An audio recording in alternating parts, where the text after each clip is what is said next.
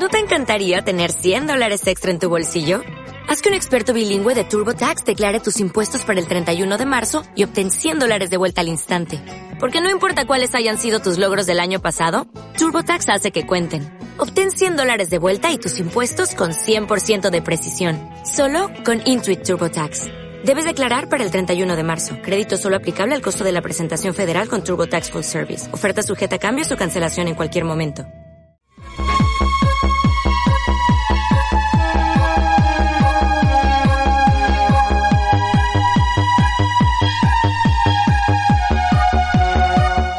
Pues vamos a comenzar ya la sección. Eh, tengo que decir que habíamos invitado también a Eduardo Denis, pero no podía venir. No sé si es que es, a él a quien le toca pagar la porra y ha preferido no venir. Alexis González, buenos días. Buenos días. Buenos días. Eh, Paco Melián, buenos días. Buenos días. Bueno, vamos a comenzar, eh, luego iremos al fútbol y a todos los demás eh, resultados deportivos del municipio, pero hoy habría que empezar por esa lucha canaria. Al final no pudo ser, Melián. Efectivamente, no pudo ser. La, ya decíamos que era complicadísimo, no era tan fácil como a priori podía parecer. Y así resultó, ¿no? De hecho, incluso la luchada en, su, en un momento determinado pudo parecer que se había puesto bastante de cara para el Mogarén. Pero al final, lamentablemente, pues perdimos. Eh, no nos cogimos, yo particularmente no me cogí el cabreo que me cogí ayer con la Unión Deportiva de Las Palmas porque al menos vimos un grandísimo espectáculo, eh, un terrero a rebosar, eh, vimos maravillosas agarradas, emoción, deportividad, saber ganar, saber perder. Mm, yo creo que a pesar del disgusto de la derrota, pues nos no fuimos incluso hasta con buen sabor de boca de, de lo cual a veces mm, no pasa en otras modalidades deportivas. Aquí en la lucha granaria, afortunadamente, eh, pasa así, mm, porque de hecho, inclusive hasta fuimos a celebrarlo luego. que la celebración siempre debe estar, ¿no? Y bueno, la, con tal de la luchada, ya he dicho que, que bueno, que el terreno de, de Agüime. Eh, no sé con cuánta capacidad tiene, porque para todos es un poco una incógnita eh, pero sí estaba rebosado. entre 2.000 y 3.000 personas podían haber allí. Y además, pues por orden de la, de la Guardia Civil que estaba por allí, pues se, tuvieron que cerrar las puertas, se quedó gente fuera, no sabemos en qué cantidad, ¿no? Yo creo que leí la semana pasada que las crucitas tenían una capacidad de 2.800 personas. No sé si es cierto. un poquito. A lo mejor apretados caben algunos. Yo creo que con mucho cariño pueden ir poniendo dentro de la arena también. Pero bueno, yo creo que sí, más de 2.000 seguramente, probablemente. Y se quedó gente fuera. Se quedó bastante gente fuera. Eh, no sabemos qué cantidad, porque evidentemente es complicado. Eh, hombre, ya luego hablaremos, si quieres, del, del terreno, pero no era el más adecuado, ni mucho menos. Y a pesar de que la lucha canaria tampoco cuenta con instalaciones adecuadas para eventos de, este, de esta envergadura, recomiendo que lean en el fin de semana eh, un artículo de fin de semana de tinta amarilla, haciendo un, un, artículo de opinión al respecto, eh, que creo que es bastante ilustrativo. Lo dice alguien que, que ha llegado con fuerza a la lucha canaria, que nos apoya un montón, pero es reciente. Ha llegado y lo ve clarísimamente. La lucha canaria mm, no cuenta con instalaciones adecuadas. Eh, al igual que no cuenta con el apoyo adecuado en muchos aspectos. Y, y el terreno de lucha de Agüime eh, con toda la buena intención que ha tenido el Club de Luchas Agüime y el ayuntamiento de allí, pues ni el de Agüime, ni, ni el de Barsequillo, ni ninguno. Es decir, eh, mm, Alexi lo dirá, es impensable que en este momento se construya un pabellón para cualquier modalidad deportiva que, por ejemplo, no tenga asiento, que sea el puro cemento. Y en Lucha Canaria todos son de puro cemento. Mm, eso es una anécdota, ¿no?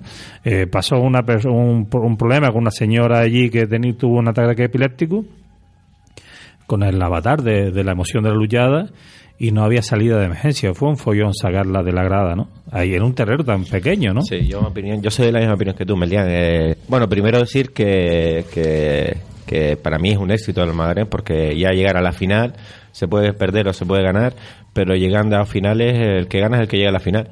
Y para mí es un éxito también, aunque no se ganó el campeonato esta vez, pero para mí es un éxito el Almogarén estar ahí y, estar a punto de, ganar.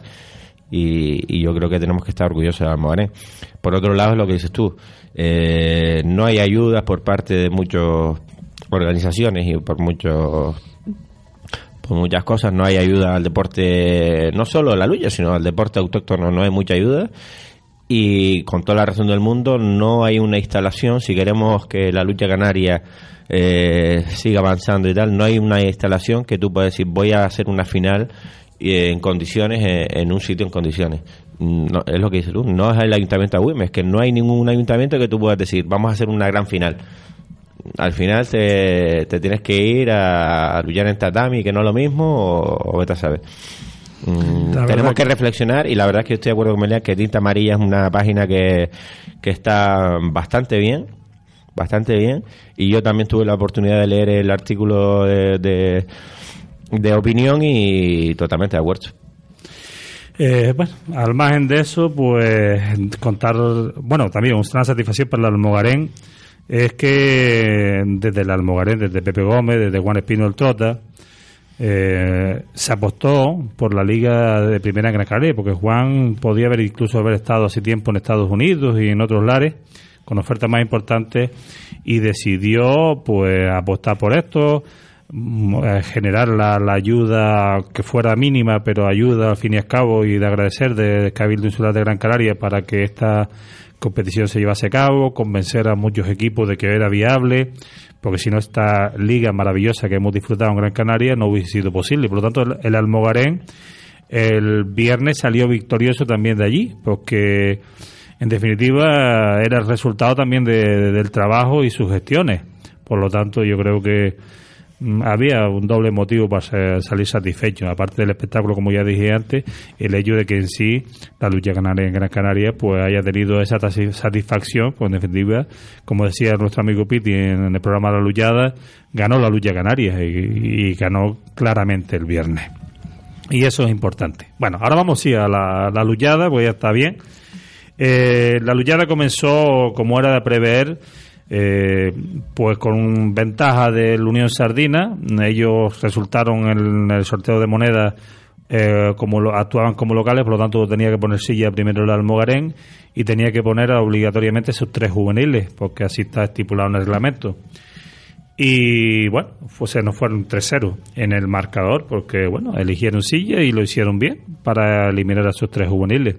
Pero a partir de ese momento el Almogarén bastante, respondió bastante bien, la, la media eh, la verdad que estuvo fantástica y llevó a una eh, no solo remontó sino que además adquirió una ventaja importante que hizo que, que al final Medianito Cuarto tuviese que emplearse a fondo y de hecho tuvo que tirar a cinco, cinco luchadores del Almogarén.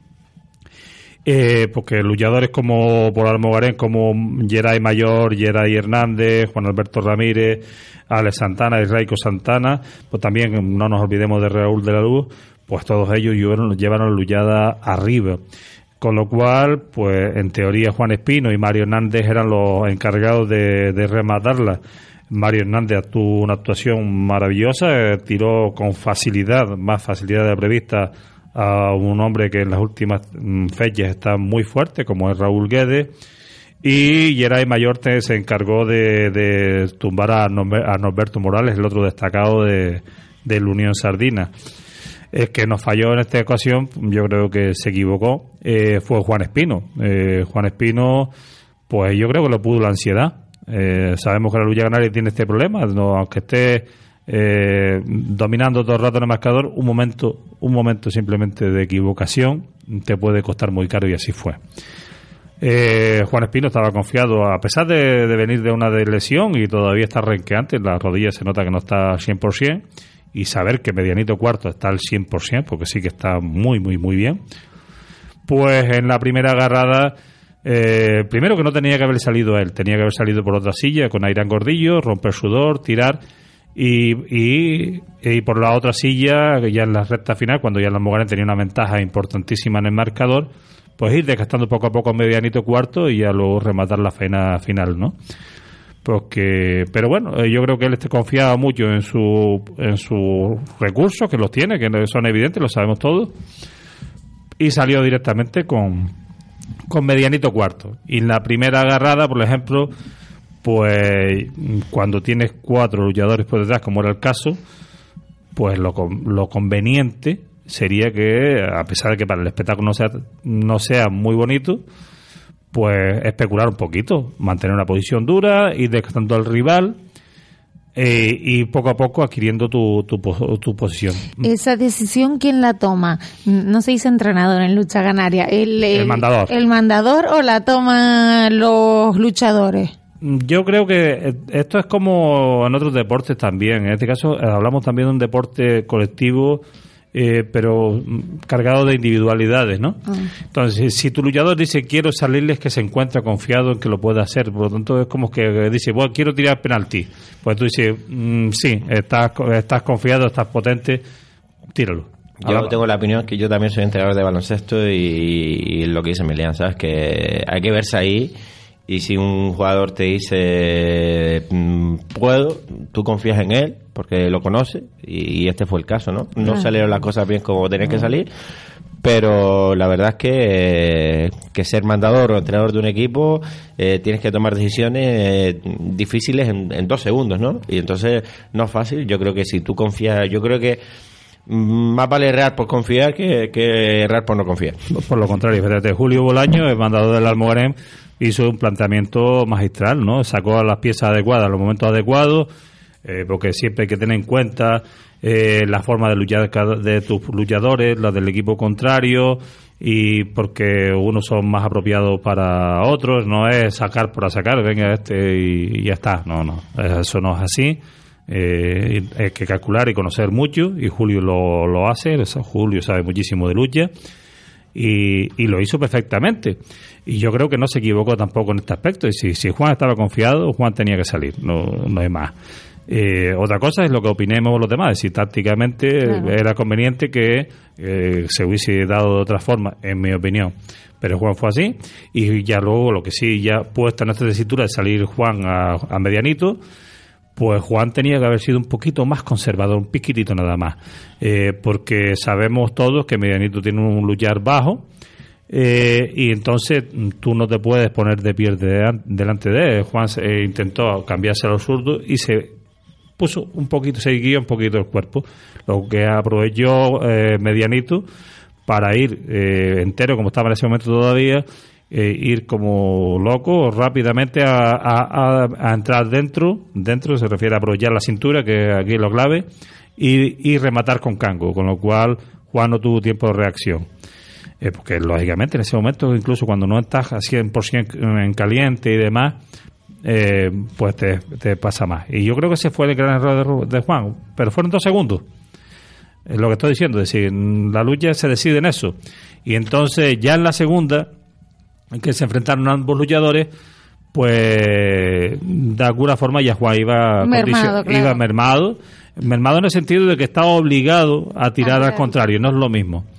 Eh, el árbitro quizás estuvo ligeramente permisivo, en el sentido de que este hombre medianito pues, metía mucha cabeza, metía mucho brazo y demás. Pero bueno, nadie queríamos que Medianito fuera eliminado por alimentación. Yo prefería perder antes que eso sucediera de esa forma. Y, bueno, Juan fue a por él, mm, pudo haberlo, si con un poquito más de paciencia, pues tiró de cadera. Y ya en ese momento pues lo tenía, le rompió la posición a Medianito y yo creo que lo vio muy fácil y fue a rematarlo. Te estoy hablando en chino, por, la cara que me pones, ¿eh? Hay cosas que entiendo o me imagino que son así, exacto. Bueno, tiró de cadera y bueno, tenía la oportunidad a lo mejor de, amarrar un poquito más eh, cintura. Eh, es una cuestión casi de, física, ¿no? Es decir, si consigues amarrar más a tu contrario a, la cintura, a tu centro de gravedad, es más fácil que lo tires. Eh, no arriba, arriba es más complicado. Eh, entonces, bueno, quizás se precipitó, yo creo que lo vio fácil y, y, bueno, intentó rematar en ese momento y cayó de nuevo. Por lo tanto, ahí aparentemente estaba la lucha perdida, mm, lejos de la realidad. Aún tuvimos la oportunidad de ganar la lucha en otro momento. Porque como teníamos una buena ventaja, pues Mediadito Cuarto se fue desgastando también y, y evidentemente el Trota al menos consiguió también desgastar a Mediadito Cuarto y teníamos a nuestro otro puntal, Mario Hernández, eh, en pie, ¿no? Con lo cual se enfrentaron en la última agarrada de la noche, en el último enfrentamiento, perdón, en primera agarrada separada, y la segunda, pues a falta de 50 segundos, fue cuando cayó Mario Hernández. Si en esa luchada se hubiese producido, que Mario además tuvo opciones de tumbarlo en esa, esa misma agarrada, con lo cual ganaba la lucha directamente. Pero incluso consiguiendo la separada, que Medianito ya no estaba ahí sobre cero, pues mm, beneficiaba muchísimo a la Mogarén, porque un empate a 12 eh, hubiese producido la muerte súbita, que se llama, ¿no? que es un enfrentamiento que cada equipo elige a un luchador de su bando para ir enfrentándose. Y quien venza, eh, pues gana la luchada. Pues en este caso podíamos volver a sacar el trota y ya Medianito Cuarto ahí sí que estaba ya muy destrozado y yo creo que teníamos todas las de ganar. Es decir, que estuvimos ahí a un trido por dos veces. Por lo tanto, se dio en la luchada, se vio. Supongo que los nervios estaban allí a flor de piel, ¿no? Sí, había nervios, pero lo que pasa es que, te digo que la gente de la lucha mm, somos de otra pasta. Tú ves eso eh, eh, en otras modalidades a lo mejor. Eh, no hablo de baloncesto, porque yo creo que también baloncesto tiene eso, en eso un saber estar importante, tiene una, una trayectoria, pero a lo mejor hablo de fútbol y ves ahí a 10 metros, a 5 metros los protagonistas de, una, de un encuentro deportivo y tú estás muy por tus colores, a lo mejor los nervios te traicionan con el árbitro, con esto, lo otro. Y es para nada, ¿eh? Un muy buen saber de estar de todo el mundo. Y, el, árbitro tuvo una correcta actuación, tuvo ligeros errores, pero es normal. Y, y la verdad que, que, bueno, sí, había emoción, pero sobre todo también yo quiero destacar, volver al nuevo principio, quizás la esperanza del, del derrotado, es que yo creo que sobre todo disfrutamos de la lucha canaria esa noche, ¿no? y entonces nos quedamos con vamos a quedarnos con eso eh, que es importante. decía Melian Juan eh, la semana pasada que en parte él sentía que tú no lo compartías eh, en la misma opinión era injusto no que después de todo lo que se había hecho a lo largo del campeonato jugártelo todo a una luchada no Sí, y me, pero me reitero. Y Juan Espino, seguro que cuando miró para la grada y vio aquel terreno lleno, si la liga hubiese acabado cuando ya la Almogara hace varias semanas se que proclamó campeón, pues que mm, era hubiese sido una liga descafeinada. El viernes fue un espectáculo y un colofón maravilloso, y entonces es parte de su trabajo también de, de, lo que él luchó, de que efectivamente tenga una vistosidad. Y yo creo que el viernes, a, pesar de la derrota, eh, Juan Espino no a Juan Espino no se le puede dar la razón en ese aspecto. Y que el sistema de competición también está aprobado antes de que empiece la liga, entonces ya cada uno ya sabe ya de nada a lo mejor te vale ya quejarte ahora, ¿no? Sino si hay un sistema de competición que está eh, aprobado antes de que empiece la liga, ya todo el mundo se tiene que que regir por ese sistema. ¿Y el siguiente campeonato ahora cuándo empieza? Pues, pues eh, no he mirado el calendario, ah. pero probablemente ya esta semana o la siguiente ya empiecen ya. Ahora hay un torneo, no sé cómo lo han denominado, antiguamente se llamaba Torneo La Caja, eh, en el cual intervienen 10 equipos, pues se incorpora un equipo de Fuerteventura. Y, y en vez del Tinamar está el Guanarteme. En definitiva, 10 equipos, se hacen dos grupos de 5 eh, y los dos primeros eh, pasan a hacer, realizar semifinales y final. Ese es planteamiento del torneo, de este segundo torneo. Y también está pendiente de comenzar el torneo de lucha corrida, que antiguamente era Corte Inglés, pero Corte Inglés tampoco ya es patrocinador. Eh, la crisis tiene estas cosas y la lucha ganaría pues lo ha pagado también. Pues eh, esas son las dos competiciones que nos quedan, nos restan ya de temporada. ¿Ustedes qué opinan, no? Porque sobre lo que les voy a preguntar se ha especulado mucho. ¿Es el último año eh, de Juan en la lucha canaria? Yo ahí no, no puedo saber, Melian sabe más que yo. De estamos especulando, nadie lo puede saber sino él, ¿no? Pero se ha rumoreado mucho y él también en alguna entrevista ha dejado ir la puerta media abierta. Yo sé que Juan ha apostado por la lucha canaria y ha perdido oportunidades económicamente muy rentables. Lo que pasa es que eso solo lo sabrá Juan. Porque, claro, es que ahora mismo va a ser difícil, porque ahora se, se quedó con una espina clavada que no sé yo. Pero que, que bueno, que Juan tiene esas posibilidades, ¿no? Entonces, él decidirá personalmente. Sé que los años corren y es complicado, porque ya tampoco es un niño y a lo mejor resulta que si deja ir el otro tren, pues se le irá definitivamente, ¿no? Entonces, son cuestiones muy personales y por lo tanto no, no, yo no entraría en eso. Bueno, no sé si nos dejamos algo más de esta gran luchada en las crucitas. Pues nada, eh, a pesar de la derrota, buen sabor de boca, porque eso, pues ganó la lucha canaria, repito lo que dice eh, José Manuel Pitti, el viernes eh, espectáculo, diversión, perdimos, pero bueno, ahí estamos. bueno, pues eso es lo que pasó este este viernes en, las crucitas de Aguimes. Empezamos esta semana, Alexis, por eh, baloncesto. empezamos por baloncesto, a decir rápidamente los resultados de esta semana. El equipo Benjamín perdió frente al Colegio Arenas del Sábado 14-65, el equipo Benjamín eh, también perdió 38-14 frente al Gran Canaria. En minibásquet, Valsequillo 62, Gabroe 11. Buen partido del minibásquet. En el infantil femenino perdimos 15-31, donde es un buen resultado del equipo infantil que cada vez va mejor. El precaete masculino también jugó un buen partido frente al Pitufo, aunque perdiera al final 24-56. Victoria del junior masculino en casa el pasado viernes frente al Loyola 61-40, una buena victoria del equipo de Adrián. El senior femenino perdió 16, 140 frente al básquet Pintadera, un resultado que ya mm, se veía venir y que, nos hace recordar que tenemos que seguir trabajando. Y por último, el senior masculino con mucha paja se desplazaba a Las Palmas a jugar frente al... ¿Qué quiere decir? Que tu hermano estaba lesionado. tu hermano y varias gente también. Bueno, pero también le daba oportunidad. Tu hermano y... No, subieron varios juniors, pero bueno, ante un equipo como el Salesiano... Y hay jugadores nuevos, además. Sí, hemos pillado un par de no, nos informa Hemos pillado un par de refuerzos en el senior masculino porque hemos tenido muchas bases, incluso alguna enfermedad un poquito larga. Sí. Y siempre tenemos el equipo junior que también está bastante bien. Y nos desplazamos a jugar a, Las Palmas a jugar contra el Salesianos Archipelago 8. El equipo este quedó el año pasado segundo de la liga y la verdad es que lo hicimos bastante bien y perdimos 83-57 pero la verdad es que lo hicimos bastante bien. Por a mí lo que me cuentan eh, respecto al senior, bueno, da la oportunidad de jugar a los del junior, eh, estas bajas, eh, que bueno, que ya hay otros equipos que al principio como que Valsequillo ni lo situaban o no decían, bueno, el Valsequillo lo ganamos con la gorra y que últimamente pues ya dicen, bueno, vamos a ver qué hace Valsequillo. El, año pasado ya, el año pasado como estábamos en segunda, pues subimos de categoría bastante bien y ya este año, pues yo creo que hemos mejorado el equipo y, también eh, eh, se nota, ¿no? Se nota por ahí y cuando consigas alguna victoria, pues claro, hay que tener respeto y yo creo que también el trabajo de los años también se va notando, ¿no? Porque siguen, suben jugadores y, y aunque tú sean junior y paguen la novatada, pero los jugadores junior también tienen una formación que a lo mejor los seniors no han tenido, ¿no? Eh, porque llevan más años jugando. Desde más pequeños. Desde más pequeños y entonces eso se nota. Venga, ya se nota que tengo ahí yo. no, hombre, es importante la evolución que tiene el Club Baloncesto Barseguillo a lo largo de los años.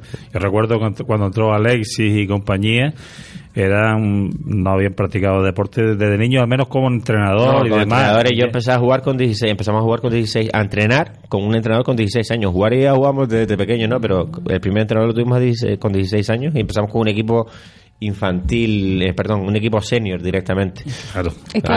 año 89, ha llovido. Ha llovido, ha llovido, si no es lo mismo. Claro, ahora, los, ahora mismo los niños ya ahora con 6 años. Nosotros tenemos el equipo pre-Benjamín y estamos entrenando ya con un grupo de 20 niños que, que tienen esos de 6, 7 años. Entonces ya eso ya se nota y el baloncesto es un deporte bastante técnico y como es bastante técnico pues hace falta entrenar mucho y entrenar desde muy pequeño.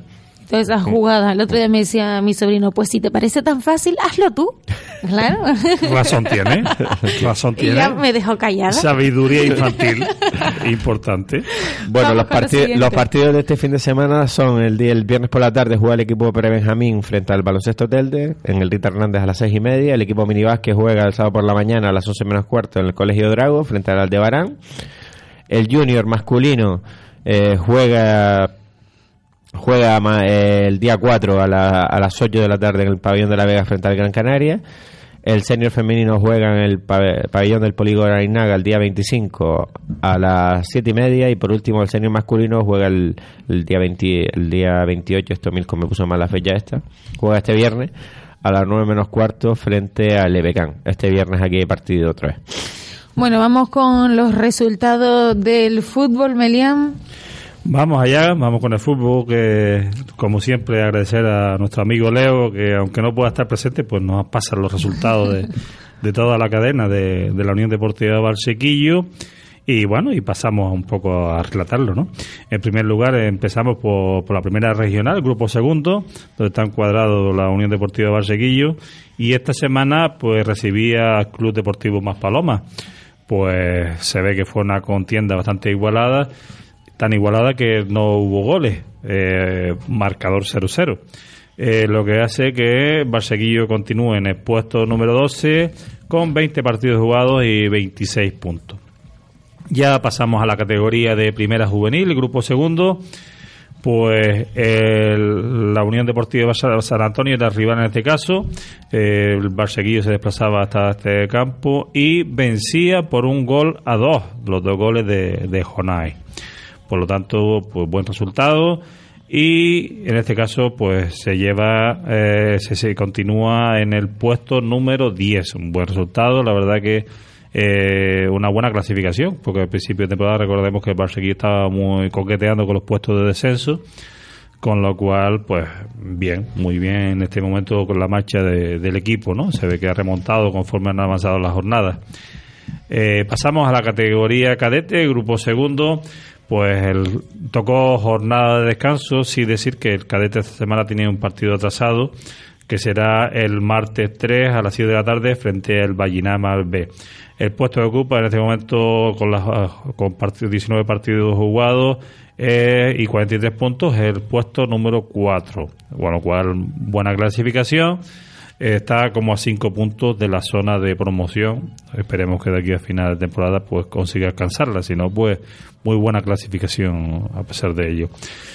Y pasamos a infantil. El infantil esta semana tuvo dos partidos, como recordarán decíamos avanzada que tenía un partido atrasado y en ese partido Unión Deportiva Barsequillo 5, eh, Valdecasa 2, victoria contundente ante Valdecasa, pero ya luego se dio el viernes frente a la Unión Marina viernes no, perdón, sábado.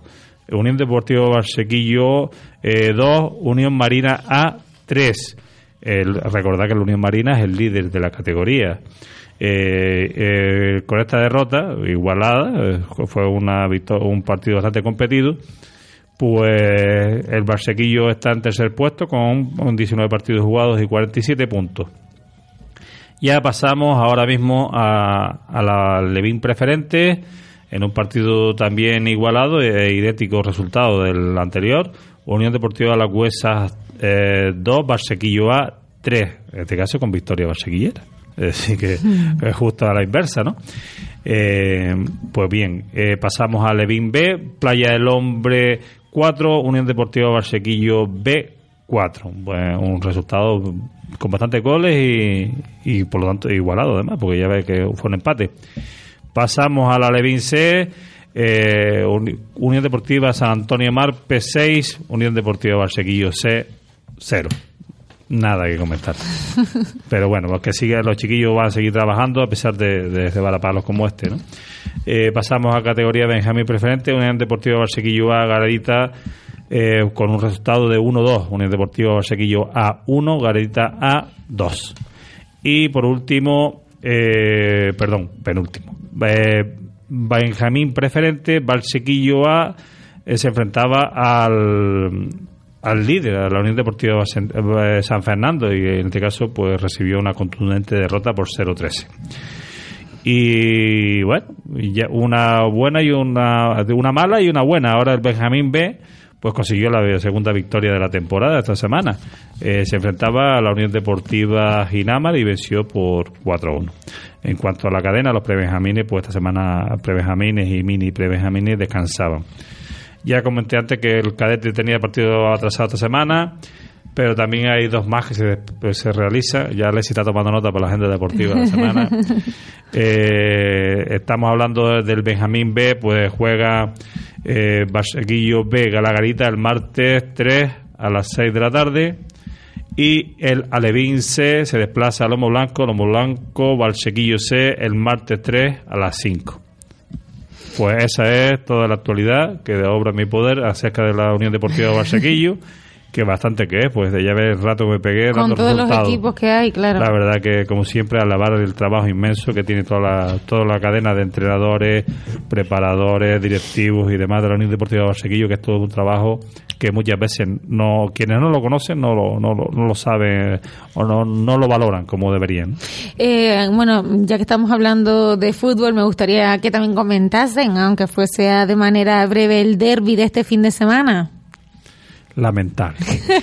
Ah, bueno, pro- pro- eh, aparte que el amigo Alessi ganó la porra y yo me equivoqué Exacto. redondamente. Nos equivocamos todos los demás, le- estuvieron no- yo quería equivocarme, ¿eh? pero al final acerté, pero, Pero yo ver, quería equivocarme. ver un espectáculo de 90 minutos para casi no ver nada, la verdad que me parece lamentable. Yo Eh, estaba comentando fuera de micrófonos con Melian que la verdad que el primero el estado del césped es lamentable, lamentable que un equipo um, como nos, técnico como el nuestro tenga que jugar en casa en esas condiciones, no lo entiendo.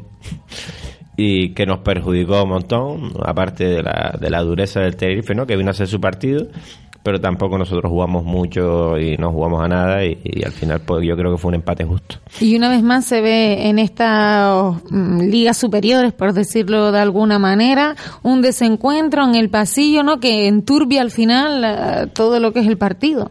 bah, yo esas cosas prefiero no hablar porque yo creo que, aparte que no sabe uno lo que pasó, y que Claro, po- es que poca gente te dice una pasa versión, un túnel de vestuario pues es complicado. es complicado de saber, ¿no? De todas formas, es mal saber, no sabe perder y, o no sabe ganar, no sé qué, qué pasó, pero definitiva no, no, no tiene cabida y menos gente que... Pero sigue siendo un mal ejemplo. Eso muy mal ejemplo, muy mal ejemplo. Eso, esta gente son los que tienen que dar ejemplo, que son profesionales. Y Sí. yo también quería decir una cosa que cuando me meto con, con el fútbol y con el llamado juego sucio, ¿no? De fútbol, pues esta semana también ha habido un partido ACB, eh, un el derbi vasco Caja Laboral Bilbao, que ha habido unas imágenes ahí penosas, la verdad. Y, esto se tiene que atajar entre una pelea entre jugadores de Liga ACB con niños ahí en la grada, con todos los niños que están viendo ese partido que era súper importante, que era un- el derbi vasco, y espero que la ACB tome cartas en el asunto y sancione como tenga que sancionar, sobre todo para prever que no se repitan estas cosas. Sí, totalmente. Eh, y- pero es que además el, el juego en fútbol, tú, tú lo ves y ves dentro del campo incluso la cantidad de gestos, porque es que, aunque no estés al lado, lo ves en televisión, lo ves esto, lo otro, y tú ves que efectivamente eh, muchas veces los defensas pican los delanteros, le, dan, le están diciendo cosas, esto, lo otro, que no menos bonito, le dicen de todo un poco para probarlo, para eh, en un determinado caigan en errores, ponerlos nerviosos, que en definitiva es todo un juego sucio y subterráneo que se permite que, que no sé a quién beneficie. Ya luego de viene con las cosas de que sí, no, esto fútbol es un deporte de hombres. Pues no, los hombres no, no creo que, que ese sea el Eso comportamiento. es una excusa. es una excusa, es una excusa, porque cuando estamos hablando con ese juego sucio subterráneo, de insultos, de pataditas, de esto, de lo otro, pues si eso es deporte, porque de- venga los días lo vea, no- no- yo no lo entiendo. Y se permite, se permite, pues ya no so- eh, entonces ¿qué le vas a decir a la gente que está en la grada que muchas veces desahoga sus frustraciones a veces en esa grada? Eh, no lo entiendo.